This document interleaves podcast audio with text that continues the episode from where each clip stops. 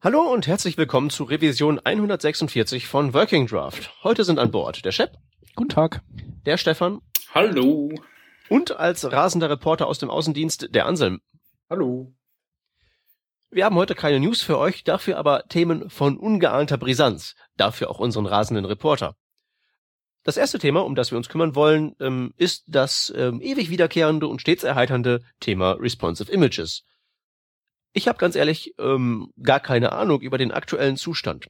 Sag mal, Ansel, wenn du in einem Wort, einem einzigen, beschreiben müsstest, wie so die Gesamtsituation um dieses Problem herum aussieht, was würdest du sagen? Kompliziert? Das ist Beziehungsstatus nicht auf gänzlich Facebook. negativ. Nein, äh, gänzlich negativ bin ich ja nie, fast nie. Aber ähm, in der Tat ist es sehr, sehr kompliziert momentan und äh, ja, wie seit zweieinhalb Jahren auch schon etwas schwierig, äh, ein Feedback von Browserherstellern zu bekommen, was denn zum Beispiel eine Implementierung auch dieses Standards betreffen würde. Ähm, das heißt, das Problem hängt sich jetzt an was konkret auf? Geht es jetzt wirklich darum, einen Mechanismus auszutüfteln oder ist es mehr so, wie sich das für uns Webentwickler nach außen darstellt oder wo genau hakt's? Ähm, also es hakt an mehreren Stellen und zwar ja, haben wir ja zum Beispiel SourceSet als Attribut als eine Lösung gehabt. Ähm, das wurde ja dann auch von WebKit implementiert schon. Ähm, Blink hat es, glaube ich, auch hinter so einem Experimental Flag drin. Dann gibt es eben Picture, was ja eigentlich so alle ganz toll fanden, zumindest die Autoren, also die Entwickler, die das eben nutzen würden und so ein paar Leute von den Browserherstellern auch, aber eben nicht alle. Und nachdem keiner irgendwie gewillt war, das zu implementieren, weil das wohl sehr, sehr viel Arbeit wäre, haben sie sich dann gedacht, ähm, naja gut, dann müssen wir jetzt irgendwie was Neues suchen, was die gleichen Use Cases äh, abdeckt. Also zum Beispiel eben diese Art Direction, dass ich eben äh, Bilder je nach Größe, in der es dargestellt wird, verändern kann vom Bildausschnitt oder zum Beispiel auch ähm, Print Media Queries, also dass ich ein äh, Bild unterschiedlich für Print ausliefern kann. Und daraufhin hat dann Tab Atkins das Source N-Attribut eingeführt, was äh, im Endeffekt ja ähm, so eine Zwischenlösung zwischen Picture und Source Set ist und eben durch mehrere Source minus 1, minus 2 und so weiter Attribute, die dann eine Media Query und eine Source enthalten, das Ganze eben abdecken soll. Ja, so weit, so gut. Ähm, die meisten der Browserhersteller fanden das dann auch ganz toll. Und äh, auch die Responsive Images Community Group hat sich dann überreden lassen, dass das eine gute Lösung ist, wenn sie denn implementiert wird und dass wir darauf dann auch äh, auf Picture verzichten würden, wenn dann Source N eben implementiert würde. Ähm, leider waren halt doch nicht alle Browserhersteller einverstanden. WebKit ist nämlich dagegen. Die wollen ja jetzt nicht zwingend Source Set beibehalten, aber Source N und Picture eben auch nicht haben. Aus äh, ich weiß nicht was für Gründen. Also offiziell heißt es, es ist eine Perversion der HTML-Sprache, dieses Source-N-Attribut. Und deswegen. Oh, es offizielle. Ansage ist Per- Perversion. Naja, was heißt äh, offizielle Ansage? Also das sagen halt so einige der WebKit-Entwickler. Also ein offizielles Statement gibt's ja nicht von den WebKit-Entwicklern an sich. Genau, und äh, der äh, aktuelle Status ist, ähm, auf der WOTWG-Mailingliste werden mal wieder sämtliche JavaScript- und CSS-Replacement-Methoden durchdiskutiert, ob die nicht ausreichen würden. Und äh, vorwärts geht eben irgendwie nix. Hm. Ja. Das ist ja doch eher enttäuschend, wenn man mal sich überlegt, wie lange, wie lange das halt eben schon ähm, besprochen wird. Ich meine, wie lange gibt, wird jetzt da ernsthaft drum geredet? Du warst ja schon, du bist ja schon ziemlich lange da in dieser Community Group da Genau, unterwegs. also im Endeffekt vor zweieinhalb Jahren habe ich die erste E-Mail geschrieben. Das war im Juli 2011. Und äh, ja, dann seit dem Herbst gibt es eben, oder seit Herbst 2011 gibt es diese Community Group. Seitdem wird ernsthaft diskutiert. Seitdem gibt es das Picture-Element. Und jetzt Ende 2013 sind wir da, wo wir vor zweieinhalb Jahren waren. Wir haben eine ähnliche Syntax wie damals. Ähm, sagt trotzdem noch keiner, dass sie es implementieren möchten. Und wie gesagt, es ist halt so, Mozilla sagt, sie werden niemals Source Set implementieren, während WebKit sagt, sie werden, äh, finden Source N nicht toll. Picture also von Mozilla gibt es keine Ansage, weshalb die das nicht machen wollen? Äh, Mozilla sagt zur Source-Set-Attribut, sagen sie, dass sie das nicht haben wollen, offiziell, weil das Ganze vom Standard her nicht ausreichend ist. Also da werden halt die Use Cases nicht abgedeckt und das stimmt auch. Also hm. okay. da kann ich im Endeffekt nur die Auflösung eben unterscheiden. Dafür ist es ganz okay. Ja. Aber mhm. mehr geht damit eben nicht. Dafür gibt es ja bessere Alternativen. Nicht? Genau. Also oder zudem gibt es ja die anderen Vorschläge. Gäbe es zumindest bessere Vorschläge. Ja. Genau. Ja, also haben wir halt äh, bei jedem irgendwie einen Hersteller, der nicht einverstanden ist und ja, keine Lösung in Sicht. so ist der aktuelle Status, ja.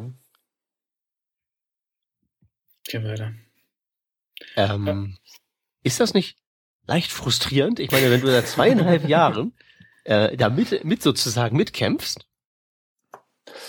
Ja, durchaus. Also ähm, ich wollte nur Nein. sicher gehen. Ähm, also es, es war ja wirklich so, dass das Picture-Element äh, ja wirklich sich als das Beste eigentlich herausgestellt hat. Das ist das Einfachste, was jeder schreiben kann als Entwickler, weil man es eben von der Videosyntax schon kennt. Und äh, es löst alle Probleme, die wir haben aktuell. Klar ist es jetzt natürlich äh, dadurch, dass man eben diese Source-Elemente als Kind-Elemente hat, nicht gerade das äh, kürzeste Element, was man schreibt, aber ganz ehrlich, dafür kann man es eben schreiben und verstehen. Ja. Ist es wie wieder ständig Attribute vollpfropfen wie in XML? Genau, genau. Ansonsten habe ich das Ganze eben in einem Image-Tag und habe diverseste Attribute, was meiner Meinung nach jetzt nicht wahnsinnig viel besser ist. Ähm, jedenfalls sah es dann doch lange Zeit so aus, nachdem eben keine Alternative zu Picture da war, dass zwangsläufig irgendjemand mal das implementieren wird, bis dann eben rauskam, naja, also eigentlich hat keiner Lust drauf, weil man müsste echt viele Tests schreiben, nämlich genauso viele wie bei Image Element. Und es wären wohl angeblich zwischen 1000 und 10.000 Tests. Mhm. Und das ist im Endeffekt der große Grund, warum das Ganze wahrscheinlich niemals äh, implementiert werden will, wird. Aber nach offiziellen, nach offiziellen Richtlinien heißt es doch offiziell, dass das, äh, dass das, dass das allererste Kriterium, nach dem entschieden wird, ob jetzt ein neues HTML-Feature reinkommt oder nicht, dass das allererste Kriterium doch ist, ob die Autoren, die das am Ende benutzen müssen, die damit leben müssen, ähm, das Entscheidende sind. Das heißt, wenn die ja. was geboten bekommen, sowas wie Picture, was ja nun mhm. wirklich, wie du sagtest, ein No-Brainer ist, weil man kennt es schon Video und Audio, ähm, wenn das halt eben so vorgebracht werden kann, das können wir halt eben erfinden und implementieren und dann kann es aus dem Stand jeder benutzen. Ähm, also zumindest offizielle Lesart ist ja, dass das halt eben vorgeht. Das ist ja zum Beispiel auch der Grund, warum für das Main-Element ähm, so argumentiert wurde, weil man halt eben gesehen hat, dass die Leute überall eine Section für die Hauptspalte mit der ID Main vergeben und dann macht man gleich ein Element draus. Und wenn die jetzt da irgendwie argumentieren von Mimimi, mi, mi, ich muss tausend Tests schreiben, ja, hallo, ihr seid Google und Apple? Ja, sehe ich genauso. Ähm, du darfst auch gerne eine E-Mail an irgendeine dieser Mailinglisten schreiben mit dem Statement dazu. Ja, ja, ja. Seit meinen Erfahrungen mit dem Bug-Tracker vom Internet Explorer habe ich das ad acta gelegt. Ja, also ähm, klar, da wird natürlich wieder irgendein Gegenargument kommen, dass das eben aus Grund XY eben schwierig zu implementieren ist und irgendwo Problemchen auftauchen, vielleicht sogar auf Authoring-Seiten, was ich ja nicht glaube, aber ja, man findet immer was. Also nur, ja, äh, es ist leicht frustrierend, dass immer noch nichts vorwärts geht. Immerhin beteiligen sich jetzt mal langsam alle vier von fünf Browserherstellern an der Diskussion. Vorher war es ja so, dass man irgendwie, ja, was in die Welt geschrien hat oder geschrieben oder was auch immer. und es überhaupt keine Antwort gab und immerhin beteiligen sich jetzt eben schon mal ein paar davon. Da gab es auch jetzt auch in Paris so irgend so ein äh, Summit oder Treffen oder was in Paris? Das war in? Paris im September, genau. Also das Mhm. war ja von der Responsive Images Community Group so ein Meetup und äh, da waren eben auch Leute von auch. ja, also es waren Leute, einer von WebKit, glaube ich, da und einer von Blink und natürlich von Firefox, weil der ist ja eh hier Co-Chair von der Community Group. Mhm. Genau. Ähm, wie heißt denn doch der, die, der Joaf Weiß hatte doch auch noch eine coole, coole Lösung sich überlegt, die er da vorgestellt hatte. Was ist mit der? Oder beziehungsweise willst du die nochmal erklären? Genau, also der Geoff Weiss, der hatte ja vorgeschlagen, man könnte ja auch ähm, ein Responsive Images äh, ja, Dateiformat erfinden, was prinzipiell eine super Idee ist, aber natürlich äh, verschiedenste Sachen nicht äh, so einfach macht. Und zwar ist es nun mal so, dass dafür, dass eben ein responsive Dateiformat ähm, möglich wäre, braucht man eben noch serverseitig was und browserseitig. Und das ist in dem Fall äh, SPDY 2, weil man nur dadurch irgendwelche Header übertragen kann, die das dann eben lösen. Also ähm, ist durchaus ein Proposal, was ich sehr, sehr gut finde. Das hatte ich ja auch ganz am Anfang schon mal äh, gefragt, ob man das nicht als Lösung haben möchte. Ähm, hat natürlich die üblichen Problemchen, dass es eben äh, zum Beispiel ja wie bei WebP enden kann. Seit, weiß ich nicht, drei Jahren oder so versuchen sie das Ganze jetzt auf den Markt zu werfen und wirklich unterstützt wird es eben von niemanden und Photoshop kann es nicht speichern und all solche Späßchen, die natürlich gerade bei einem responsive Image Container auch nicht wirklich einfacher werden, weil man ja da auch dann die Breakpoints noch sozusagen in Photoshop äh, oder ähnlichen Softwaren festlegen müsste. Na gut, WebP ist ja an Facebook gescheitert, ne? Ja, naja. Ne, war doch diese schöne Geschichte, dass die es testweise ausgerollt hatten und dann ähm, eine Rebellion am, am Hut hatten, weil die Leute halt eben nicht mehr die Bilder runterladen konnten und das mit ihrem Bildbetrachter anschauen konnten. Der Browser konnte es zwar, aber sonst halt nichts. Ja gut, aber ich glaube auch trotzdem hätte es ja nicht viel geändert, wenn sie das nicht gemacht hätten oder wenn es funktioniert hätte. Also die wenigsten Browser unterstützen es und noch weniger Bildbetrachter oder eben Editorensoftware unterstützt das Ganze. Also Naja, hey, Momentum. Ich meine, je mehr, desto besser. Facebook ist ja immerhin schon mal ein Ja, ja, Argument, klar. wo man dann halt Klar. eben sagen kann, hey, update mal deinen Bildbetrachter, selbst die machen das. Aber Ja, also Das das ist ist eben die, die ganze Problematik hinter diesem Responsive Image Format. Äh, weshalb ich ja sage, gerne, gerne, aber das dauert halt ein bisschen zu lange, bis man das wirklich nutzen kann, als dass man das jetzt als äh, Responsive Images Lösung anbieten könnte, den Autoren. Das andere dauert ja genauso lange. Na, das werden wir ja mal sehen. Also ein Responsive Image Container ist noch nicht mal angefangen. Beim anderen reden wir immerhin schon zweieinhalb Jahre drüber. Also wer weiß. Mhm. Ich will damit nur sagen, das andere Ja. geht halt auch nicht schnell. Nein, schnell Und geht's definitiv Im Prinzip nicht. geht es darum, sich Ähm, zu einigen auf was und dann, dann geht's schnell. Bei WebP ist es ja auch einfach so ein Problem, glaube ich, dass, ich weiß nicht warum, aber andere haben halt da kein Incentive, das auch zu implementieren. Ja. Wahrscheinlich so ein bisschen wie bei VP8 oder so, so nö, U-Boot-Patente, äh, weiß auch nicht. Äh, ja, das Meine mit den Mama Patenten mag ist doch das nicht. vorgeschoben. Aber hm, naja, irgendwie so. Ja. wahrscheinlich, Ähm. wahrscheinlich ist es einfach so, dass das WebP nicht gut genug ist. Ja. Also wenn das irgendwie jetzt so mega derbe krass ähm, Bilder komprimieren würde, dass die jetzt irgendwie dann jetzt nur noch 40 Prozent der Größe aufweisen von vo- im Vergleich zu früher. Naja gut, aber es äh, hat ja schon einige Vorteile mit dabei. Also ähm, es kann jetzt mittlerweile Animated WebP, also GIF ersetzen. Ähm, es ersetzt JPEG und PNG. Also im Endeffekt, das ist eigentlich auch schon ein Feature, was ich ziemlich cool finde. Hm, Na, du kannst halt Fotografien plus äh, 8-Bit Alpha Maps oder sowas Ja. nutzen. Ähm, ne, schon, schon ein ganz gutes Format. Also Ähm, man will es halt nur einfach haben. Also man will, wie bei Videos auch, wer hat schon Lust, alles in verschiedenen Formaten vorrätig zu halten, kann man natürlich noch abwälzen an, an so äh, Spezies wie Akamai. Mhm. Die haben jetzt ja auf der Velocity angekündigt, dass die, äh, dass die auch, ähm, dass eben an entsprechende Browser über ihr CDN WebP-Bilder und äh, JPEG XR-Bilder, also für die IEs dann ausliefern, weil die halt effizienter komprimieren als JPEGs, wenn man deren Service als CDN nutzt. Da finde ich es dann okay. Also bei dem Responsive, da war ich ja immer schon ein Fan von einem Bildformat, einfach weil äh, du bist da am flexibelsten. Du musst dann nicht, weil du das Bild ändern willst, später nochmal dein Markup verändern oder sowas. Und, genau. und dein Markup lädst auch auf und du wiederholst dich dann irgendwie jedes Mal, wenn du das Bild einbettest und das ist einfach blöd.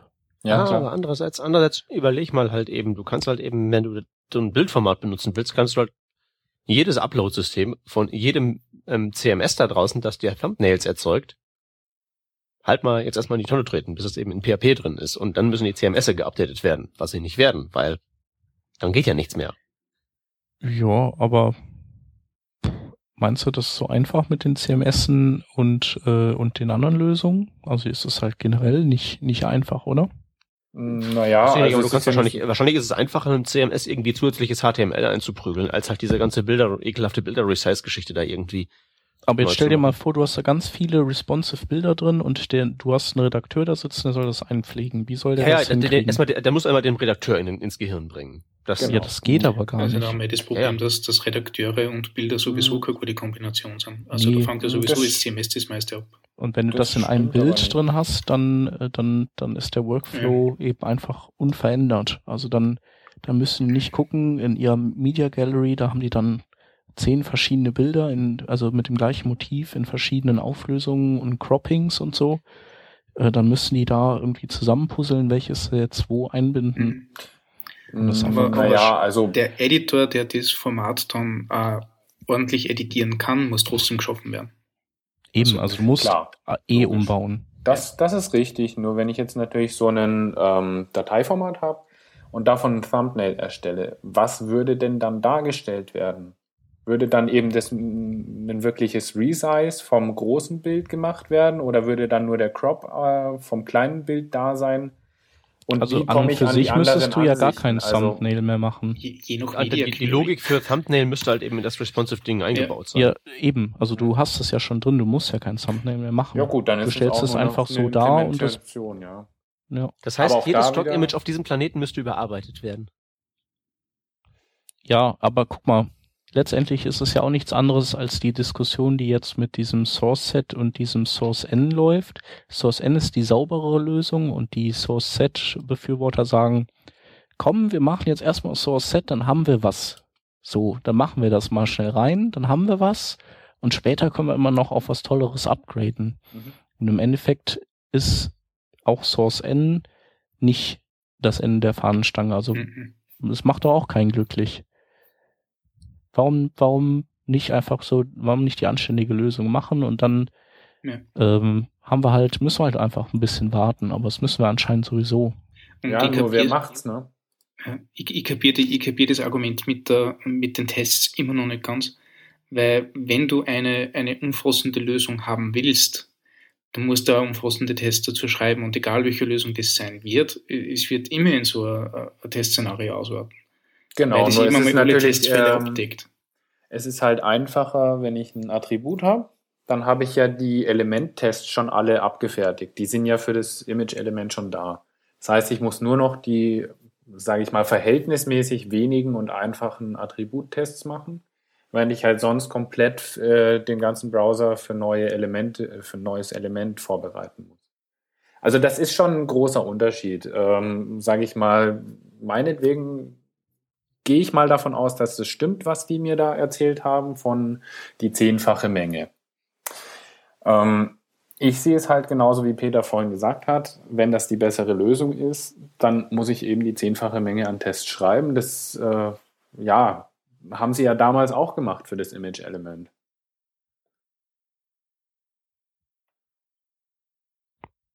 Ich meine, letztendlich ist das ja so, du holst ja auch nicht irgend so ein ranziges Midrange-Telefon, nur weil du halt gerade irgendwie nicht mehr Kohle hast, oder? Dann lässt es doch auch sein und sparst einfach so lange, bis du dir was Anständiges holen kannst. Hm. Wir reden hier von Browserherstellern, also so Google und und und und Apple und Konsorten. Ja, aber das ist halt die müssen was wirklich sparen. eine Lösung mal, wenn, ist. Wenn die also, wollten. So, ja, okay. Ne? Wenn, wenn sie wollten, könnten sie, aber sie wollen ja nicht. Ja.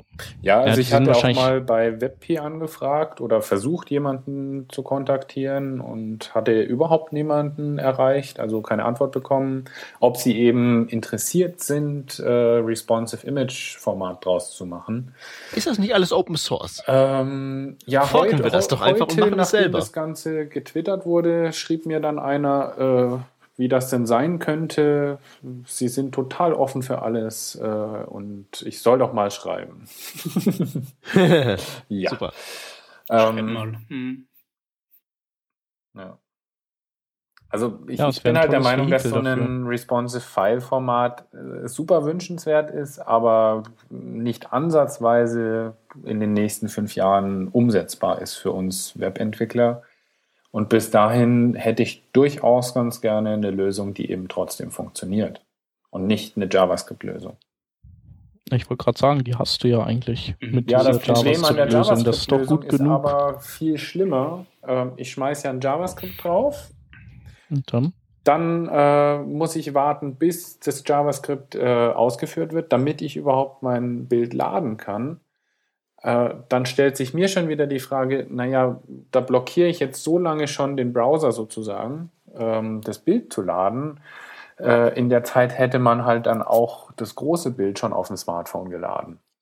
Darf ich übrigens darauf hinweisen, dass Smartphone ja gerade der Use Case für hab kein JavaScript ist, weil mhm. auch das, ne? ähm, genau, wenn ich in der U-Bahn sitze, dann ist das schnell mal weg. Ähm, es blockiert halt einfach oder es setzt den Preloader einfach außer Gefecht, der eben die Bilder schon vorab sich holt und lädt. Und das finde ich halt schon ein Punkt, der ist extrem wichtig. Und wenn ich den dann umgehe, dann, naja, erschließt sich nicht mehr so 100% der Use Case für responsive Images. Zumal, wie gesagt, wenn ich kein JavaScript anhab, dann kriege ich gar kein Bild mehr oder habe wieder 1000 No-Script-Lösungen. Also das ist irgendwie auch nicht wirklich ideal. Und ich habe ja das Problem, dass ich, wenn ich das äh, mache, dann trotzdem eventuell einen Doppel-Request habe, weil eben der Preloader trotzdem durchgeht und das Fallback-Image schon lädt. Was ist ja, und vor allem die, CM, die, die CMS-Idee kann man halt eben komplett knicken. Inwiefern? Ja, muss ja irgendwie, muss ja irgendwie einprogrammiert werden, wie das sich verhalten soll. Wenn du halt eben wirklich so ein Bildformat hättest, wo du halt die Art Direction da reinspeicherst, ja.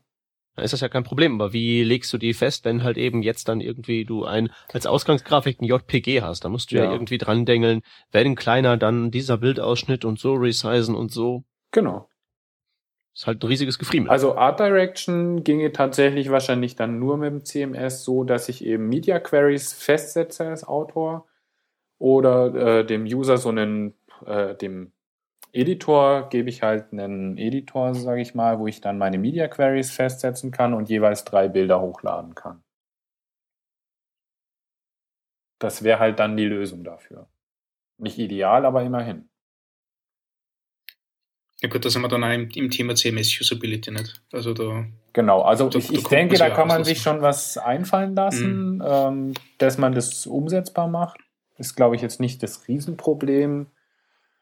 Aber solange wir nicht mal eine Frontend-Lösung haben dafür, braucht man auch nicht über eine CMS-Implementation reden, denke um, ich ähm, mal. Also, und was ist mit, mit äh, Backend-seitigen Lösungen, also mit, mit serverseitigen Sachen? Na, Wo der Server entscheidet, ja was für Bild ausgeliefert wird? Ja, an was entscheidet er das denn? Wo kriegt er denn die Infos her? Ja, die musst du mir irgendwie mitgeben, das stimmt. Genau. Und dann habe ich was wieder macht entweder. Halt wenn, was macht er eigentlich, wenn ich dann, wenn ich dann irgendwie so, der Zug fällt in den Tunnel ein und das ist der Moment, in dem ich mein iPad in ins Querformat drehe. Genau, also das ist nicht wirklich definiert in der Spezifikation von, ich, ich sage jetzt mal in dem Fall Picture, weil es dort eben tatsächlich ähm, ähm, definiert wurde. Also für SourceSet, die, die Spezifikation, die kenne ich nicht, die wurde ja von Apple geschrieben. Und bei Picture haben wir das so definiert, dass äh, wenn eben dann tatsächlich man das iPad dreht, dann soll nicht das neue Format geladen werden, weil dann habe ich ja im Endeffekt doppelte Datenmenge, sondern ich überlasse dem Browser das Ganze und der Browser würde standardmäßig ähm, eben nichts Neues laden, sondern es einfach nur resizen. Im Idealfall hat man natürlich da irgendwie das Ganze abhängig von der Network Connection oder ich kann das als User Setting einstellen. Wäre aber jetzt, sage ich mal, Sache der Implementation. Hm. Ich glaube, bei ähm, SourceSet war es ja so, dass das, was da eigentlich angegeben wurde, also die Ausmaße, sind ja der Viewport, der ist ja mehr oder minder fix. Also da wäre das ja wahrscheinlich kein Problem, oder? Inwiefern? Also bei SourceSet wird ja auch nur das geladen, was aktuell zu, äh, zutrifft. Auf ja, den okay, aktuellen Viewport. Ich lade ja nicht alle drei Resources. Haben wir denn eine Viewport-Änderung bei einer Drehung? Ja, klar. Okay. Also ich, ich habe ja im Endeffekt, äh, naja, ich meine, das kommt auf den Browser drauf an, ob er das mitgibt. Also ob er sagt, dass er das ist, das, das, das ist sowieso immer die richtige Antwort. Aber ähm, prinzipiell habe ich ja natürlich äh, von hoch ins Querformat. Also habe ich von 768 Pixeln, sage ich mal, Breite auf 1024 Pixel Breite. Wenn ich ein iPad drehe. Mhm. ASCII Disco im äh, Chat fragt noch gerade, was du, Anselm, als Experte von Imager.js hältst. Ja. Ähm, Wahrscheinlich kann also, man das an der Dateiabweiterung ablesen, oder?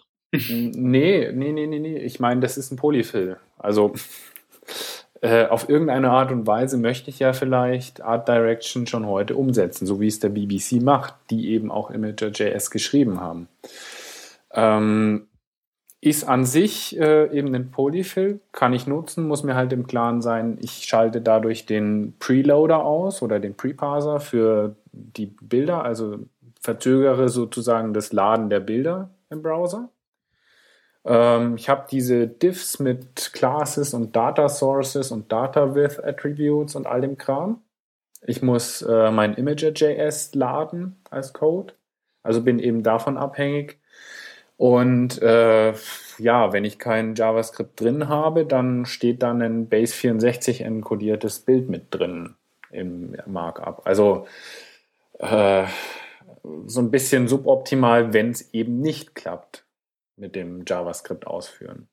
Oh, wenn es klappt, klappt, ist es eine super Lösung weil die im Endeffekt das Ganze eben über so eine REST API laufen lassen, sodass ich das Ganze eben auch relativ easy mit einem CMS kombinieren kann und äh, zum Beispiel eben einen Editor dann äh, einfach nur noch die Größe angibt und dann das entsprechende Bild auch bekommt davon. Also das wird dann auf dem Server gerechnet und äh, ist im Endeffekt so eine Kombination aus Front- Backend Framework für responsive Images und funktioniert relativ gut. Also BBC nutzt das Ganze. Die berechnen, glaube ich, für jeden Artikel, was war das?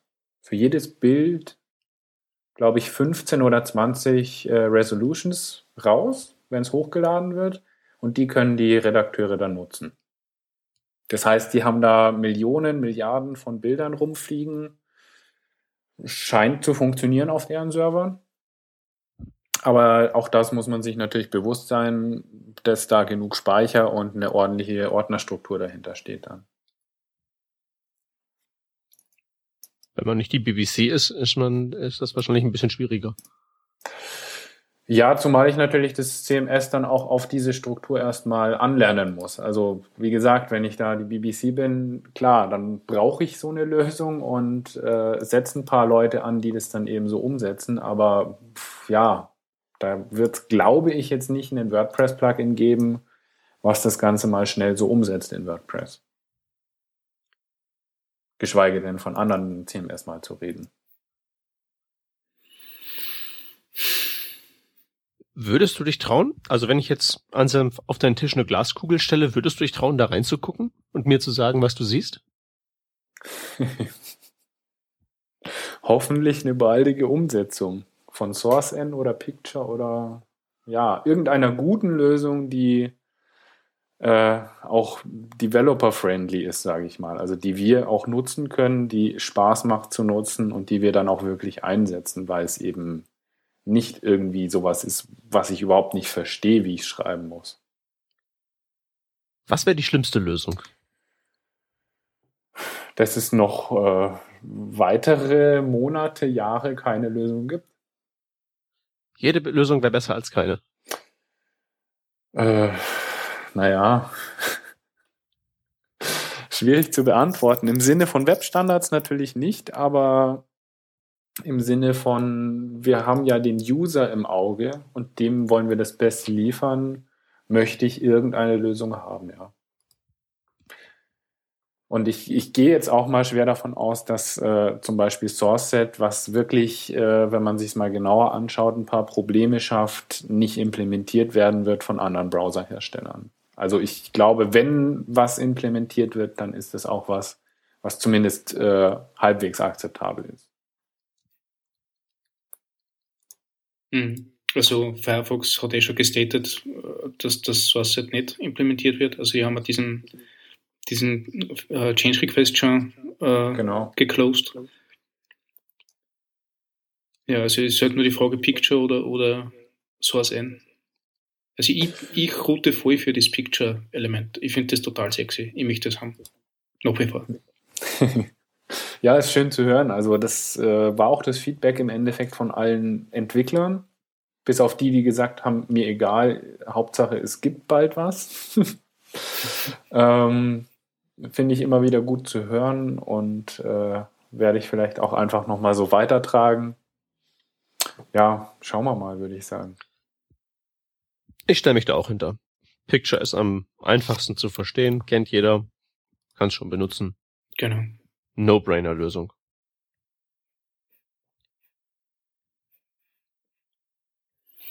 Es gibt übrigens ein Polyfill dafür. Das kennt ihr ja sicher, Picturefill. Genau. Damit kann ich übrigens auch SourceSet schreiben. Mittlerweile, echt cool. Genau, also äh, ich cool. kann mit dem Picturefill auch SourceSet-Syntax schreiben als äh, anderen Polyfill sozusagen. Weil ja das Picture-Element an sich auch äh, das Source-Set-Attribut unterstützt hat mhm. oder unterstützt momentan, ähm, damit man eben diese reinen Resolution-Cases noch abfangen kann und nicht für alles ein eigenes äh, Source-Element bauen müsste. Mhm, cool. Ja. Ja. Gut. Gut. Man darf gespannt sein und wenn was äh, geworden ist, dann laden wir dich wieder ein und äh, führen dann mal eine, eine, eine, eine gründliche Kritik der gewählten Lösung mhm. durch. Na gerne. Gut. Alles klar, dann haken wir doch mal dieses Thema Responsive Images ab. Sofern das halt eben. Was lacht ihr denn? Nix. Okay, dann haken wir das jedenfalls mal im Rahmen des Möglichen ab und äh, legen das ad acta und kommen zum zweiten Thema, das wir uns hier bereitgelegt haben. Und dieses zweite Thema findet den Anstoß an einer Markdown-Datei, die der Harry Roberts ähm, publiziert hat, dass die wohl seine Vorlage für ähm, Verträge ist, die er mit seinen Kunden abschließt. Wenn wir jetzt mal hier von der ganzen Webstandards-Nerd-Ebene ein bisschen in die Meta-Ebene abgleiten dürfen ähm, dann ist das hier so ein Vertrag und das wäre so ziemlich genau das gewesen, was ich mir gewünscht hätte, dass man mir vorlegt. Damals, vor langer Zeit, als ich zum ersten Mal so etwas in der Art, ich weiß nicht, ob ich es geschrieben habe oder hätte schreiben sollen. Ihr wisst, was ich meine. Mhm. Ähm, ja, ähm, was ich mir jetzt dachte, was wir machen könnten, wäre mal so das zum Anstoß zu nehmen, so ein bisschen drüber zu reden, ähm, wie ähm, wir sowas machen oder gemacht haben, beziehungsweise so ein bisschen zu plaudern auf der Metaebene, wie gesagt, über die Abwicklung des ganzen drumherum unserer eigentlichen Arbeit, egal ob wir jetzt in der Agentur sind oder ähm, als Einzelkämpfer uns da durch die Webwelt schlagen. Was man einfach so jemandem als Tipp geben würde, der da draußen rumkrebst und der sich denkt, okay, ich wechsle jetzt von der Agentur in das Freibeuterfach oder umgekehrt, was man halt so wissen müsste. Ich interessiere mich dafür ja besonders ganz einfach, weil ähm, ich zum Beispiel in meinem ganzen Leben exakt zwei Wochen abhängig beschäftigt war, als ich als Schüler für einen Supermarkt Zettel ausgetragen habe und während wir auf Klassenfahrt am Gardasee waren, haben sie den Supermarkt abgerissen, ohne mir vorher Bescheid zu sagen. Schön. Ähm, ja, fand ich, fand ich auch sehr nett. Ich habe das zwar echt, echt erst nicht gecheckt, als ich da in einem nicht ganz besonders klaren Geisteszustand in dem Bus da um die Ecke gerollt bin und so gesehen habe, wie der Bagger so in die Fassade griff. Ähm, ich dachte halt, das wäre jetzt nur so eine Art Vision, die da jetzt sich mir offenbart nach ähm, einer langen, langen Busfahrt unter Einfluss diverser. Ihr wisst, wie das ist. Ähm, dass man vielleicht mal über, über sowas quasseln. Also was ich zum Beispiel gemacht habe, anders als das hier im Vertrag steht, was der hier im Vertrag gemacht hat, ist ähm, diese ähm, bei der Bezahlung folgendes zu machen, die in zwei Stücke zu heften ähm, und zu sagen, 50 Prozent voraus, 50%, Prozent, ähm, wenn's fertig ist, das Ding. Ähm, das ist sicherlich sinnvoll, damit man halt eben nicht am Ende ganz ohne Bezahlung dasteht, wenn da irgendwie sich der Kunde als, blö als blöder Hund herausstellen sollte. Was ich allerdings damals gemacht habe, als ich noch wirklich Webseiten gebaut habe und nicht nur gequasselt habe, war, dass ich das Ganze tatsächlich gedrittelt habe. Mhm. Ähm, das ist bei so langlaufenden Projekten äh, mit auch so größeren Summen für den Cashflow ein bisschen besser. 33 Prozent vorher, 33 Prozent, wenn ich sage, ich bin fertig, 33 Prozent, wenn die sagen ähm, und abgenommen haben und sagen, jawohl, passt. Das ist so die letzte Ausbaustufe, die ich gemacht habe und das wäre tatsächlich so äh, mein Tipp, ähm, weil das hat sich halt eben positiv darauf ausgewirkt, dass halt eben ähm, nicht irgendwelche Durststrecken auf dem Konto auftraten, weil einfach irgendwie was nicht fertig geworden ist zum Beispiel. Bei ja, uns sind also die Sprünge sogar nur intensiver. Also wir haben 20 Prozent zu Beginn, äh, dann 70 Prozent äh, noch, der, noch im ersten Monat und die letzten 10 Prozent, wann das Projekt abgeschlossen ist. Also wir, wir wollen da schon fast die gesamte Summe haben bei Projektanfang. Aber das vielleicht ist es, cool. wenn wir 50 Leute an sind. Also. Ja, also ich denke, es hängt auch stark davon ab, wie groß das Projekt jetzt ist. Also beispielsweise, wenn ich jetzt ein Projekt habe, wo ich irgendwie für eine Woche arbeite, ähm, soll nächste Woche starten, dann ja, kann man auch mal sagen, je nachdem, ob man den Kunden kennt oder nicht, äh, okay, bezahlen ja, dann später. Du das auch nicht. Ja, ähm, das Risiko ja auch nicht so groß. Wenn es ne? ein größerer Auftrag ist, der eben mehr Geld, mehr Stunden, mehr Arbeit äh, involviert, dann sollte man sich halt schon überlegen, ob man eben diese Zweiteilung macht oder bei wirklich langen Projekten dann eben monatlich oder dritteln oder wie auch immer. Also, dass man halt einfach zusammen mit dem Kunden auch eine Lösung findet, ähm, dass man zwischenzeitlich schon bezahlt wird. Also ich meine, die Miete wird jeden Monat abgezogen, da kann ich nicht vier Monate sagen, hm, Herr Vermieter, warten Sie mal. Also ich denke, da muss man irgendwie nach Projekt entscheiden auch. Und generell bei mir ist es so, dass ich bei manchen Kunden auch komplett Vorkasse nehme. Ist dann meistens so, ja, kannst du hier mal schnell drei Stunden irgendwie aushelfen oder so. Und ich weiß, dass die halt ja zögerlich bezahlen oder nochmal nachverhandeln wollen, dann sage ich, okay, per Vorkasse gern, aber sonst halt nicht. Mhm. Ja, ja, das Bei muss anderen man halt Kunden, immer vom halt Kunden abhängig kenne, machen. Ja, andere, die ich gut kenne, da sage ich dann, okay, einfach abschließend eine Rechnung und gut ist. Ja. Andere, die du gut kennst, da sagst du, ja, du erst recht per Vorkasse. ja, also wenn jemand gut zahlt und pünktlich zahlt, dann lasse ich gerne auch am Ende alles mir bezahlen. Aber wenn ich weiß, der zahlt zögerlich oder ich kenne den Kunden überhaupt nicht und bin mir unsicher, dann ist so eine Teilzahlung einfach nicht schlecht, weil man schon mal was in der Hand hat. Der Kunde hat auch schon was bezahlt. Äh, dann fühlen sich beide so ein bisschen mehr in der Pflicht genommen. Also, ja. Ich denke, es wird halt relevant, je größer die Projekte sind. Genau. Also Kunden, die, die bei Zahlungen irgendwie die, die da äh, in der Vergangenheit irgendwie Kacke drauf waren, äh, für die habe ich halt einfach keine Zeit mehr dann.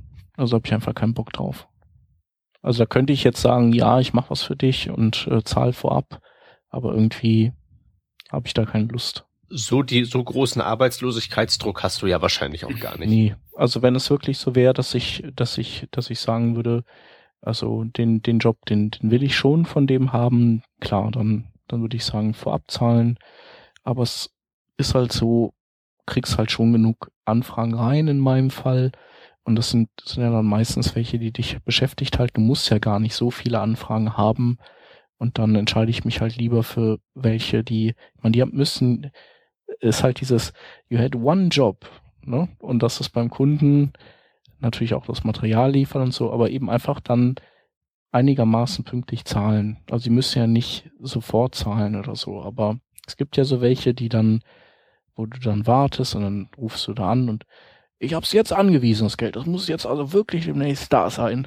Und äh, die, die das halt einfach jedes Mal erzählen und die sind einfach raus dann. Genau. Also da steht ja zum Beispiel beim Harry Roberts jetzt auch drin, ähm, wer halt zu spät zahlt, also nach der ähm, definierten, nach dem definierten Datum oder Zeitraum, der zahlt pro Tag, den er drüber raus ist, dann 10% äh, der kompletten Projektkosten.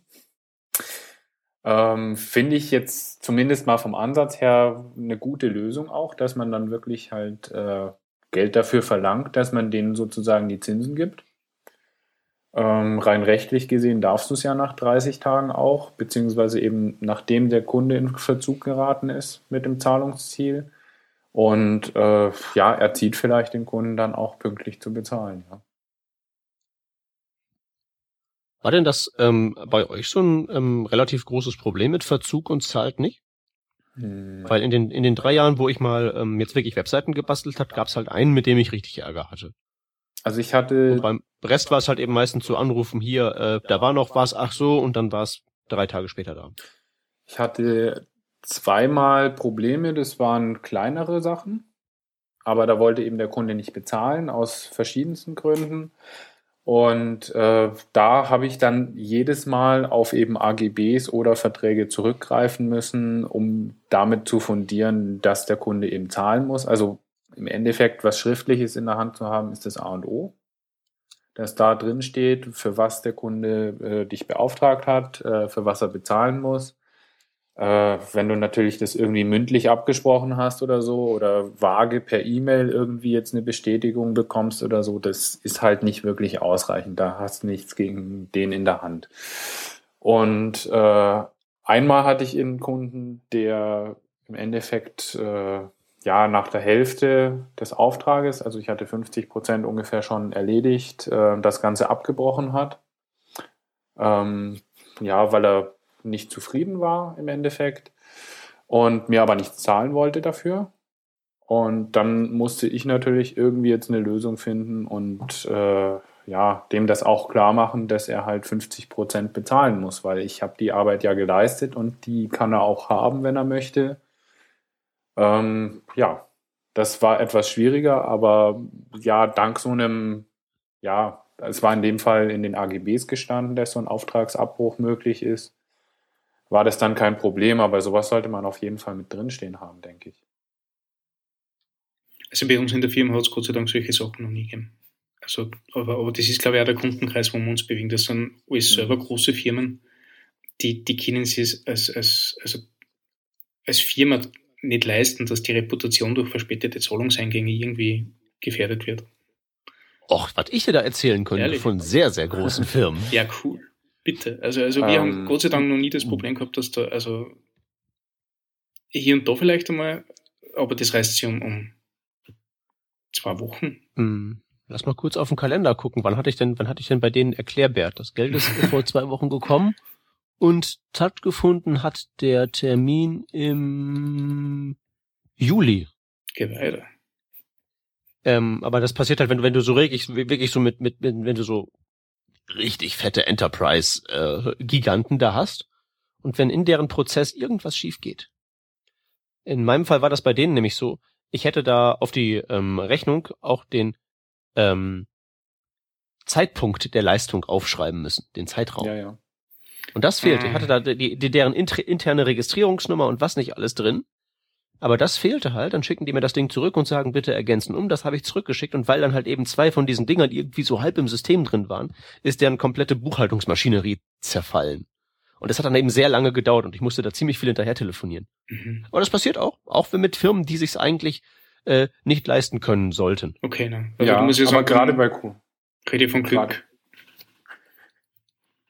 Ja, gerade bei großen Firmen habe ich zumindest die Erfahrung, dass die eben oft äh, ja Zahlungsziele haben, die nicht den, denen auf der Rechnung entsprechen, sondern dass die sagen, wir bezahlen Rechnungen innerhalb von äh, sechs Wochen oder acht Wochen. zum Beispiel. Wo du dann auch keine Chance hast äh, zu sagen, nee, zehn Tage. Also da hast du dann nur die Chance zu sagen, ich arbeite nicht mehr für euch oder ich akzeptiere eure Zahlungsweise. Die haben halt dann so komplexe ja, Vorgänge, bis eine Rechnung dann wirklich da eingereicht wird und äh, angewiesen wird, äh, dass eben gut und gerne mal vier bis sechs Wochen auch vergehen. Also wenn ich damit Aber rechnen kann, finde ich, das ist auch kein Problem. Genau. Dann, dann weiß ich es ja vorher. Und das haben die zumindest immer mir klar gemacht von Anfang an, dass es dann eben sechs bis acht Wochen dauern kann. Dann ist es kein Problem. Nur es ist natürlich schon ein Problem, wenn ich sage, okay, ich erwarte jetzt irgendwie, dass das in, sage ich mal, zwei Wochen oder vier Wochen bezahlt wird und nach zwölf Wochen und dritten Mal hinterher telefonieren ist immer noch nichts da. Also das ist ja eher das, was man eigentlich vermeiden möchte. Ist es dann so ein AGB, wo sozusagen? Also wir haben ja in unsere AGB auch drinnen steht, dass äh, bis zu dem und dem Datum noch Auftragsende der Zahlungseingang erfolgen muss oder noch Rechnungserstellung. Hm. Also das Weil steht natürlich in den AGBs zum Beispiel oder auf der Rechnung steht ja einfach drauf, äh, zahlbar innerhalb von 14 Tagen oder zahlbar bis Datum XY. Und prinzipiell ab dem Zeitpunkt, wo das Datum verstrichen ist, wenn ich diesen rechtlichen Satz so hingeschrieben habe, ähm, tritt der Kunde ja in Verzug. Nur, naja, wer von uns schreibt denn auch mal jetzt irgendwie eine, eine Mahnung und vor allem wer leitet denn ein offizielles Mahnverfahren nach dem Datum schnell mal ein? Was wir ja könnten, aber macht halt keiner und die, die Firmen wissen das und manche nutzen das dann halt aus und sagen, okay, wir behalten uns prinzipiell noch 30 Tage das Geld ein und dann überweisen wir erst. Mhm.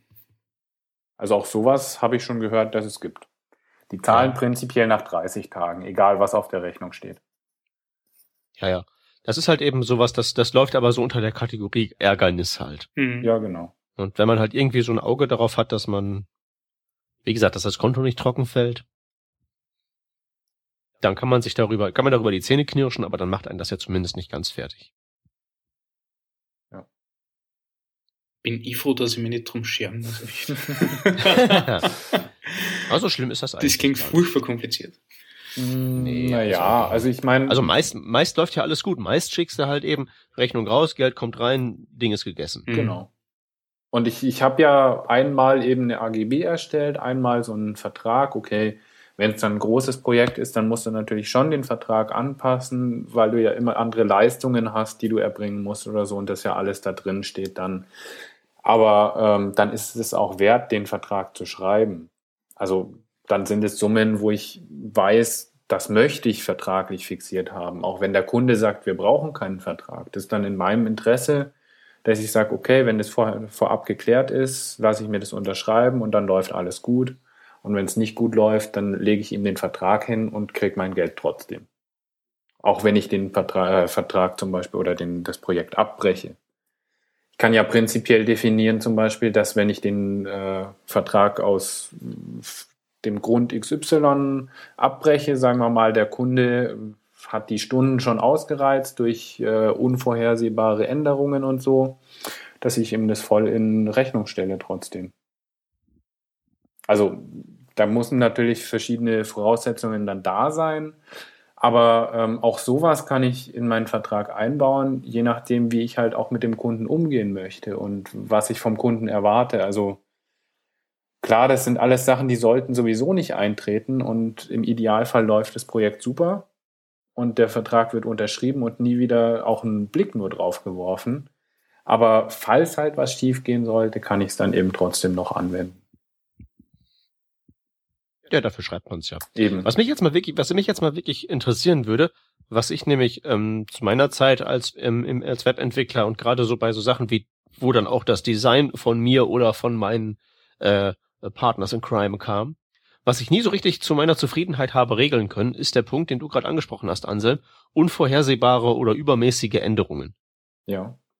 Ich weiß auch gar nicht mehr genau, wie ich das zuletzt hatte. Ich hatte halt irgendwie, glaube ich, am, ähm, am Schluss mal sowas drin, dass ähm, so Revisionsrunden in so Projektphasen drin waren. Also Phase Planung, dann kann man das irgendwie zweimal Ping-Pong spielen und dann war's das und jede Phase kostet extra und Phase Abnahme auch irgendwie so zwei oder dreimal Ping-Pong spielen und hin und her und dann passt es entweder oder kostet extra. Aber so richtig toll fand ich die Lösung ähm, nicht, die ich da. Also ich hatte nie eine, mit der ich zufrieden war. Was ja. hattet ihr? Also das ist natürlich schon schwierig. Ich meine, an was äh, setzt man jetzt, sage ich mal, zwei Revisionsrunden fest? Aber ähm, ich hatte jetzt im Frühjahr einen Auftrag, der war eben extrem, ja, sportlicher Zeitrahmen und äh, der wurde dann im Endeffekt überhaupt, war nicht mehr einhaltbar.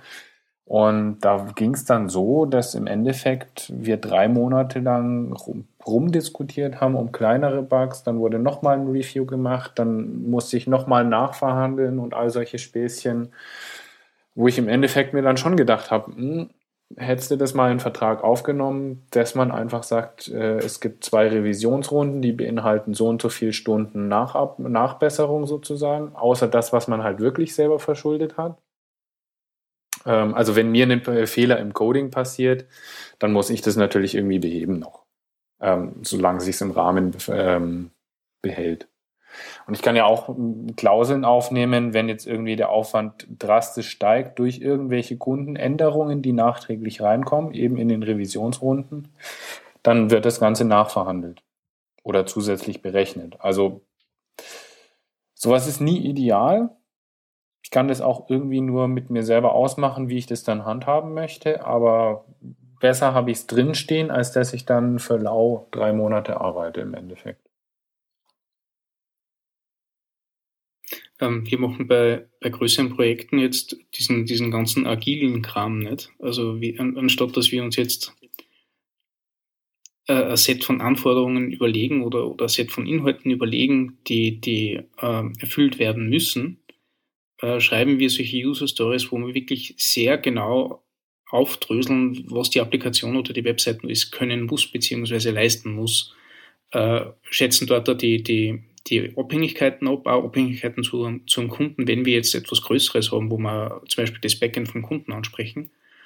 Äh, und das funktioniert nach, nach einigen Testläufen jetzt erstaunlich gut. Also das ist wirklich, wenn du es einmal drauf hast, wie so eine User Story zum Ausschauen hat, dann ist es einfach die, die ultimative Diskussionsgrundlage, weil in der User Story soll im, im optimalen Fall eh alles drinnen stehen, was das Teil können, also was, was diese, diese eine Ausprägung können soll, nämlich so, dass das nicht irgendwie äh, interpretationsabhängig ist. Und die Interpretationsabhängigkeit ist ja meistens das, was nachher zu, zu unzähligen Revisionen oder, oder Wiederholungen führt. Das heißt, ihr schreibt erstmal so eine User Story auf und äh, basierend darauf macht ihr dann das Angebot oder wie läuft es mit dem äh, die, Angebotsprozess sozusagen? Ähm, das ist unterschiedlich. Also bei, bei dem letzten Projekt, das wir jetzt gemacht haben, äh, war es ziemlich, ziemlich spitze, weil die, ähm, der, der Kunde schon mit einem Set an User Stories gekommen ist, die für uns evaluiert worden sind äh, und anschließend quasi ergänzt worden sind oder, oder äh, ähm, Abhängigkeiten halt definiert worden sind zum Beispiel für das Erfüllen dieser User Story braucht man vom Kunden die und die und die äh, äh, Schnittstelle im Backend, damit das Ganze funktionieren kann. Die hat er bis zu dem und dem Zeitpunkt einzuhalten. Nicht? Also das war total spitze und bei anderen Sachen äh, passiert es meistens so, dass äh, nach dem Angebot ähm, eine technische Spezifikation erstellt wird, wo im, im Budgetraum die User Stories definiert werden. Also wir, wir schätzen dann immer gleich jede User Story und sagen, okay, so weit ist es nur im Budgetrahmen drinnen und die können wir in dem Budgetrahmen auch nur erfüllen. Äh, und, und das sind die Sachen, die wir liefern können. Alles andere ist Diskussionsgrundlage, beziehungsweise äh, wird noch ein Change Request, beziehungsweise der Kunde sagt, okay, ähm, das ist ihm jetzt nicht so wichtig, mach lieber was anderes und wir bleiben im Budget. Im, im Best Case natürlich. Aber ja, also, also diese beiden, beiden Schienen sind wir da schon mal gefahren.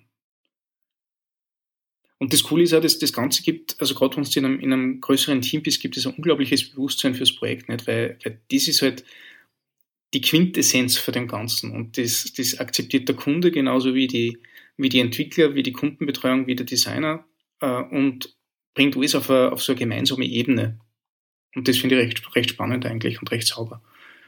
Ja, klingt sehr gut. Hm ist natürlich, also wenn du das jetzt mit einem, äh, mit einem Webprojekt machst, ist das geschwind einmal in, in zwei Wochen rausklopfst, nicht? Weil nicht mehr dahinter ist, ist es zu viel, zu viel Aufwand dafür, na klar. Aber ähm, bei allem, was ein bisschen länger läuft, finde ich schon richtig, richtig fest. Ja. Also ich denke, gerade wenn man im Team arbeitet, auf jeden Fall super. Ich glaube, wenn man allein ist, ist es eher unrealistisch, das Ganze ja. so aufzuziehen. Ähm, da muss es dann wirklich schon ein sehr großes Projekt sein. Ähm, aber prinzipiell finde ich den Weg auf jeden Fall sehr gut, ja. Ja. Wie, ähm, wie handhaben wir ähm, ein weiteres Thema aus diesem ähm, Vertrag vom Harry Roberts ist so ähm, Copyright und wem gehört eigentlich was?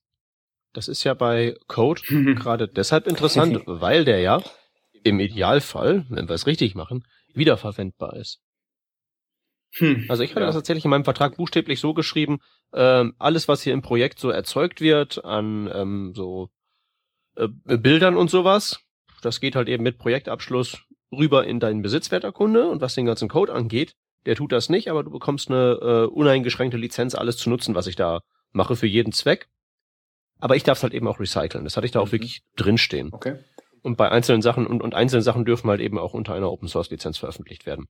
Manchen konnte ich sogar tatsächlich nahebringen, hier, du willst dieses oder schöne, dieses oder jene schöne jQuery Plugin haben. Lass uns das doch Open Source machen und hinterher auf GitHub werfen. Ja. Wenn dann der Kunde nerdig genug ist und das versteht, warum das gut sein könnte, ähm, dann klappt das ganz gut. Aber das ist auf jeden Fall auch ein Punkt, den ich da ähm, definitiv immer in sowas reinschreiben würde, damit halt einfach klar ist, dass man halt eben Sachen recyceln kann. Genau. Und also darauf. Und nicht irgendwie, wenn das irgendwie dann versehentlich hochblubbert, dass man das tut und der wusste das nicht, dann ist Zeta und Mordio ganz wichtiger Punkt, finde ich. Genau. Im Endeffekt, ich darf ja sowieso nicht sagen, der äh, Code gehört dann dir, wenn es abgeschlossen ist.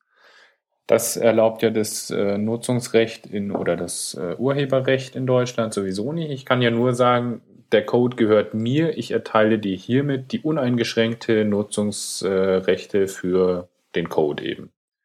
Ich kann natürlich sagen, auch exklusives Nutzungsrecht, dann darf es eben nur er nutzen.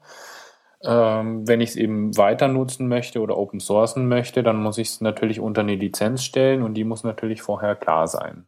Genauso muss ich aber auch berücksichtigen, wenn ich jetzt beispielsweise jQuery einsetze, das ist ja auch unter einer Lizenz. Das heißt, ich kann nicht einfach generell sagen, alles, was jetzt dir übergeben wird, ist dann äh, unter deinem Copyright sozusagen, mal grob gesprochen. Mhm. Sondern ich muss dann auch mitgeben und alle Komponenten, die halt äh, aus Open Source Sachen verwendet wurden, haben ihre eigenen Lizenzen. Also der Part, der steht bei mir in den AGBs mit drin. Das ist äh, ja leider so ein bisschen ein schwieriges Thema, weil man sich da erstmal einlesen muss. Aber ich versuche schon, dass ich eben sage, okay, ähm, Bilder, die ich jetzt irgendwie vom Kunden kriege oder solche Sachen, das über, äh, überlasse ich dann dem Kunden auch, äh, was er damit macht. Ich äh, kümmere mich da nicht weiter drum und alles, was ich äh, schreibe an Code, das darf ich weiterverwenden. Das ist Zweifels, äh, im Zweifelsfall auch Open Source. Ich meine, ganz ehrlich, HTML, CSS ist alles Open Source. Warum soll ich das nicht äh, Open Source lassen? Also wirklich Closed Source gibt es ja eh nicht. Ah, man kann auch so einen Rechtsklickschutz einbauen. Ja, genau. ja, genau. Man. Nee, und das mache ich schon auch jedem Kunden klar, dass äh, ich natürlich das für ihn entwickle, aber äh, ja, ich verwende Komponenten, die sind Open Source und wenn ich was Neues schreibe und das wiederverwendbar wäre, dann würde ich es eben auch veröffentlichen. Also ja, wenn er das nutzt, äh, sieht er das meistens dann auch ein, dass wir ja einerseits von anderen Leuten profitieren und andere Leute dann auch wieder davon profitieren können. So argumentiere ich das vor dem Kunden. Ja. Wenn er wirklich nachfragt, also. Den meisten ist das also ehrlich gesagt hat eigentlich immer geklappt. Ja. Genau. Also, wie du schon richtig sagtest, es ist ja einfach schon durch das Urheberrecht gegeben. Man muss halt eben das Nutzungsrecht klar aufschreiben mhm, und genau. sowieso, wenn das halt eben erstmal drin steht, dass auch die Gegenseite, wenn sie das liest, weiß, worauf sie sich einlässt. Genau. Ist nicht falsch. Mhm. Ähm, ein Punkt, ein Punkt habe ich noch, den ich ähm, irgendwann mal später nach einem Horrorprojekt, das sich auch über irgendwie Dekaden hingezogen hat, aufgenommen habe. Ähm, nämlich so äh, Pflichten des Kunden. Also ich kann gar nicht die Projekte zählen, wo es halt eben hieß, ja, ja, wir, wir, haben, wir haben die Fotos, wir haben jetzt einen Fotografen und die kommen sofort und die Texte auch und wir können das sofort machen, dann kriegen sie ihre letzte Rate. Ja, ja, morgen, nein, nächste Woche, nein, wir sofort, wir arbeiten dran. Steht unmittelbar bevor. Mhm. Und das zog sich dann irgendwie so ein halbes Jahr hin, bei einem sogar schon mal noch länger, wo dann einfach so alles fertig war, nur gab halt eben keinen Inhalt und keine Bilder. Ja. Dass man Ähm, irgendwie die Mitwirkungspflichten da definitiv auch festschreibt. Genau, bei größeren Projekten mache ich das. Da steht es dann wirklich im Vertrag äh, bei mir mit Datum dann oder mit Zeitraum dran, wann der Kunde was zu liefern hat. Und eben auch detailliert, was er liefern muss. Zum Beispiel eben ein fertiges Designkonzept oder die Bilder oder was auch immer. Webfonts, solche Sachen eben. Ähm, eben auch Webfonts, äh, die lizenziere nicht ich, sondern der Kunde natürlich. Ähm, generell bei manchen kleineren Projekten sage ich auch einfach, ich fange erst an, wenn alles da ist, weil ich genau die gleichen Probleme hatte. Ähm, man wartet dann drei Wochen länger, dann fängt eigentlich schon wieder ein anderes Projekt an und dann soll ich plötzlich doppelt arbeiten, also Tag und Nacht. Und das funktioniert halt auch nicht. Also sage ich dann halt, äh, ich fange erst an, wenn alles da ist und äh, kann bis zu dem Zeitpunkt dann auch natürlich die ganzen anderen Gegebenheiten des Vertrages ändern. Das heißt, äh, wenn ich keine Zeit mehr habe, dann kann ich auch sagen, den Auftrag kann ich jetzt nicht mehr ausführen, weil verspätet, weil die Daten nicht da waren und solche Sachen. Machen wir Habe ich genauso. gerade wieder gemacht, hat zwei Monate gedauert, bis ich die Texte hatte. Jetzt haben Ja, sie mir sie geschickt am Freitag und direkt am Freitag hatte ich auch einen Anruf auf dem Telefon, so nach dem Motto, hast du die? Hast du die? Kannst du loslegen? Nein, kann ich nicht. Ich drehe nämlich nicht Däumchen. Ja, ja Ja, das das, ist das, das, das ist wirklich, das ist wirklich sehr erstaunlich. Also da buttern die halt echt Aufwand rein, treffen sich mit dir und unterschreiben den Vertrag und schießen schon was vor und im Prinzip ist alles fertig. Nur das Bild vom Chef fehlt noch, das Mhm. Porträtfoto. ja. Und das ist alles, was das Projekt auffällt. Und das kriegen sie halt dann wirklich wochenlang nicht auf die Reihe. Ja, also wir machen das genauso und wir, wir drohen bei, bei kritischen Projekten auch mit einem, mit einem Deadline-Verzug und mit einem Projektstopp. Genau. Und äh, das wirkt Wunder. Also jetzt Ja, haben wir oder einfach ab. Ich kann ja auch, äh, was ich mir immer sozusagen rausnehme oder vorher halt auch noch reinschreibe, dass ich, äh, wenn ein Verzug eintritt, kann ich bis zu dem Zeitpunkt schon alles abrechnen. Hm. Und wenn, sobald die Rechnung kommt, äh, kommt auch der Inhalt dann meistens. Also es war spitze. Also wir ähm, Projektstopp, äh, äh, Deadline-Verzug, äh, das Ganze schriftlich an, an, die, an die Rechtsabteilung dort äh, von, der, von der Partnerfirma geliefert und zack, in der nächsten Woche war alles da. Sämtliche Dokumentation für alle Schnittstellen, alle Bilder, alle Farben, alles, einfach restlos, alles. Also das war so richtig so ein Weckruf. Nicht? Es war spitze. Das möchte ich jetzt in jedem Projekt einmal machen. Das wirkt absolut wunder. Bei jedem Projekt erstmal mit Stopp Ja, genau. ja. Na, kann ich nur empfehlen. Ja, nee, es ist schon, schon gut. Und die Texte sind halt immer ein Klassiker. Also, Oh ja. das ist echt auch diese Methode. Ich fange an, wenn die Texte da sind, die ist echt super. Weil die Kunden haben halt dann oft Schnappatmung, das muss jetzt ganz schnell alles angeschoben werden. Aber was bringt's? Also, wenn nicht alles beisammen ist, dann, dann muss man halt sagen, ja, ruhig brauner, tu erstmal deine ganzen Inhalte, sammel die mal zusammen. Wenn du die hast, dann machen wir mal, dann fangen wir mal richtig an. Vor allen Dingen muss man, muss man so Sachen wie, das ist jetzt ganz eilig, Sowieso. Den muss man, den muss man gelassen gegenübertreten. Man lässt sich dann zwar ähm, auf eine Deadline sicherlich ein und das ist halt eben die, die ausgemacht ist, aber wenn halt eben bis fünf Minuten vor Deadline die Bilder nicht da sind und dann kommen die und es ist irgendwie Freitagnachmittag, dann kann es ja gar nicht so eilig gewesen sein. Nee, genau. Also da muss ich auch immer sagen, das sage ich gleich dazu, wenn es heißt, es ist eilig. Ähm, das ist nur einzuhalten, wenn eben der Zeitraum stimmt und nicht, wenn vorher dann vor der Deadline fünf Minuten vorher irgendwas kommt, so ungefähr. Also der Kunde muss rechtzeitig liefern, damit eine Deadline einhaltbar ist. Ja, ja, und also grundsätzlich irgendwie, das ist jetzt ganz eilig, also jetzt kriegst du schon mal dieses eine Bild voraus und baust mir jetzt sofort ein, sonst irgendwie sowas. Nichts ist Ja, eilig. oder bau schon mal los und der Rest kommt dann, damit wir schon mal was haben. Ja, ja. Mhm. Nee, und eilig ist sowieso, also ich kann es auch nicht mehr hören. Also eilig ist gar nichts. Rettungswagen, so, das vielleicht. Ja.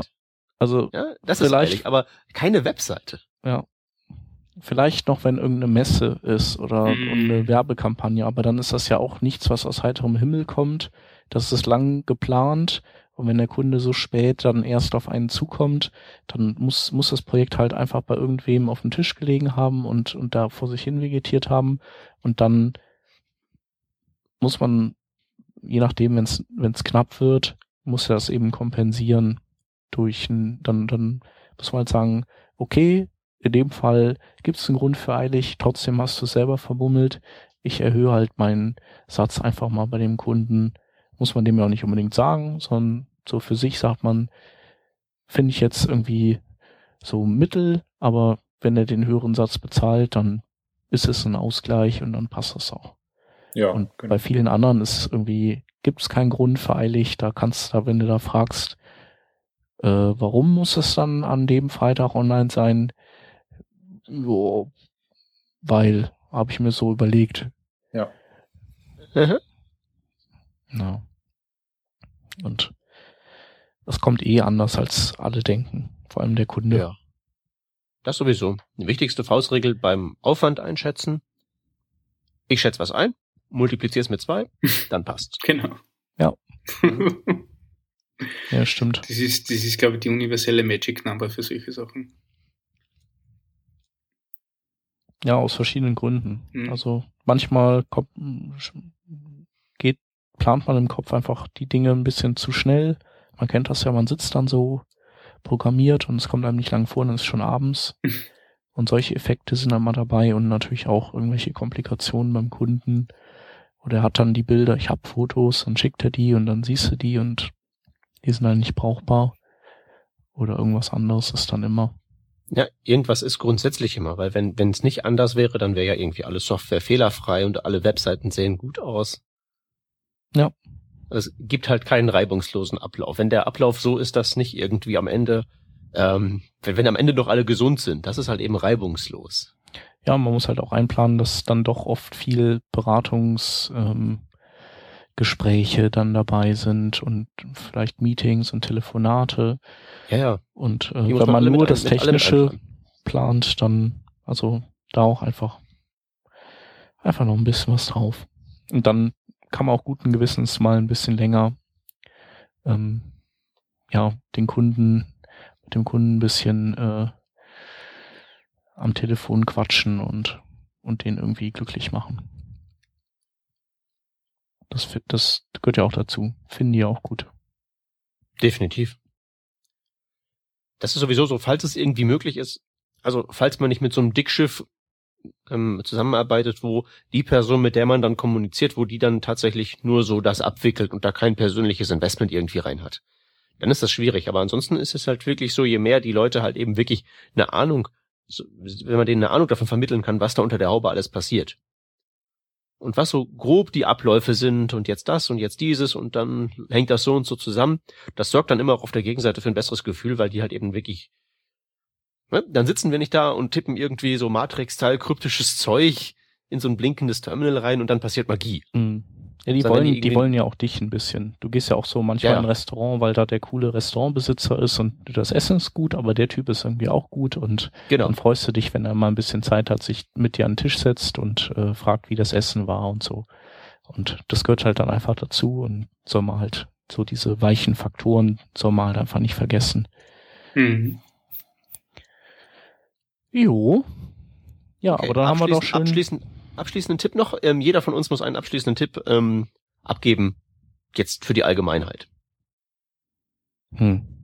Okay, meiner ist, äh, verkauft euch nicht unter Wert. Ähm, Punkt. Ja. Ja, äh, du lachst, aber teilweise äh, musst du mal nach dem dritten Bier mit so ein paar ähm, äh, freiberuflichen Kollegen dann mal fragen, was denn so deren äh, Stundensatz ist und dann kommt da gruselige Sachen bei raus. Mhm.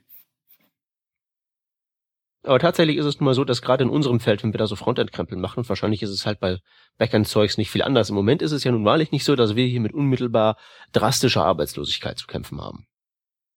Ja, dann hake ich da mal ein und sag, man darf auch mal, man kann auch eher mal was ablehnen, weil das Problem ist, manchmal, wenn man, wenn man vielleicht gerade nichts hat und man hat so einen, so einen mittelspannenden Job und überlegt sich, ob man den nimmt, dann klingelt nämlich das Telefon drei Tage später und dann ist da ein spannender Typ dran und dann ist man blockiert, wenn man das andere Projekt angenommen hat.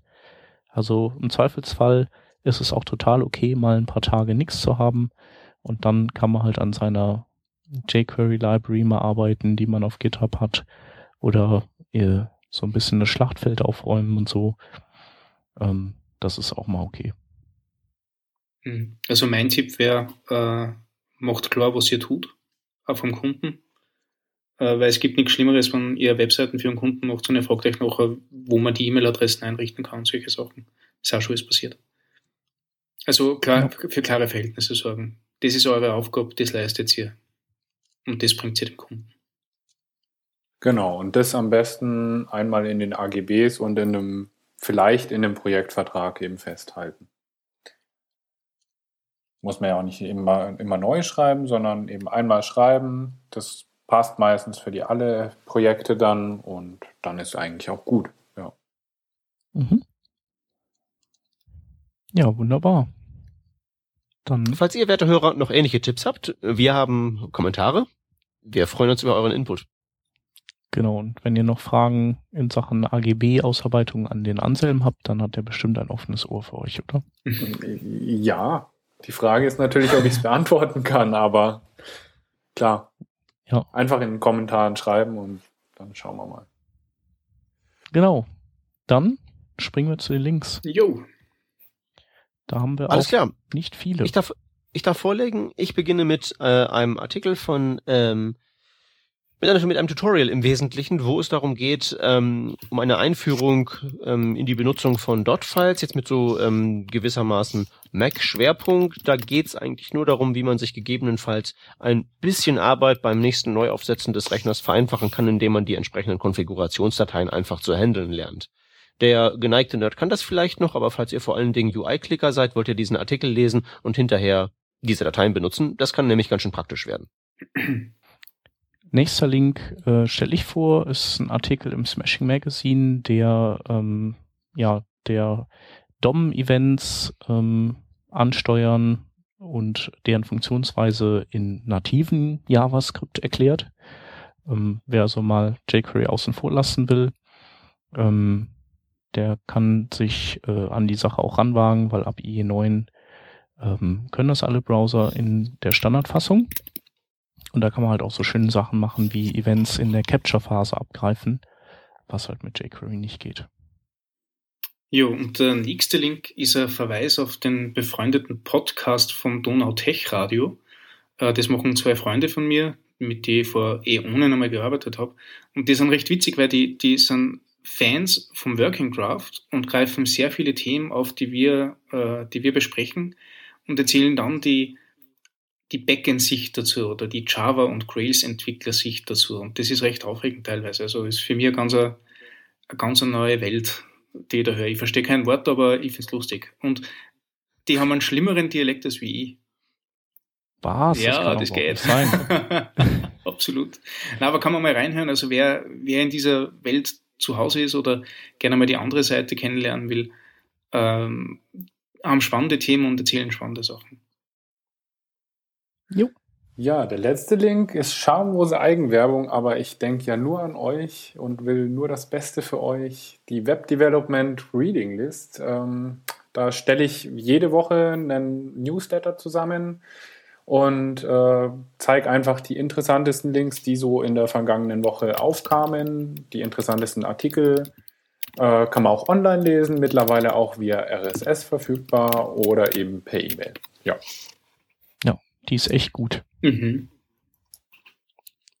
Genau. Ja, äh, Anselm, vielen Dank, dass du da warst und äh, die Sendung so, so fast schon im Alleingang gewuppt hast. Na, sehr gerne. Ähm, mit responsive Images und auch mit äh, ja, dem Handling von Kunden. Und ja, äh, wird sicherlich nicht das letzte Mal gewesen sein. Und ja, ähm, wir bedanken uns bei den Hörern und sagen bis nächste Woche. Tschüss. Jo, tschüss. tschüss.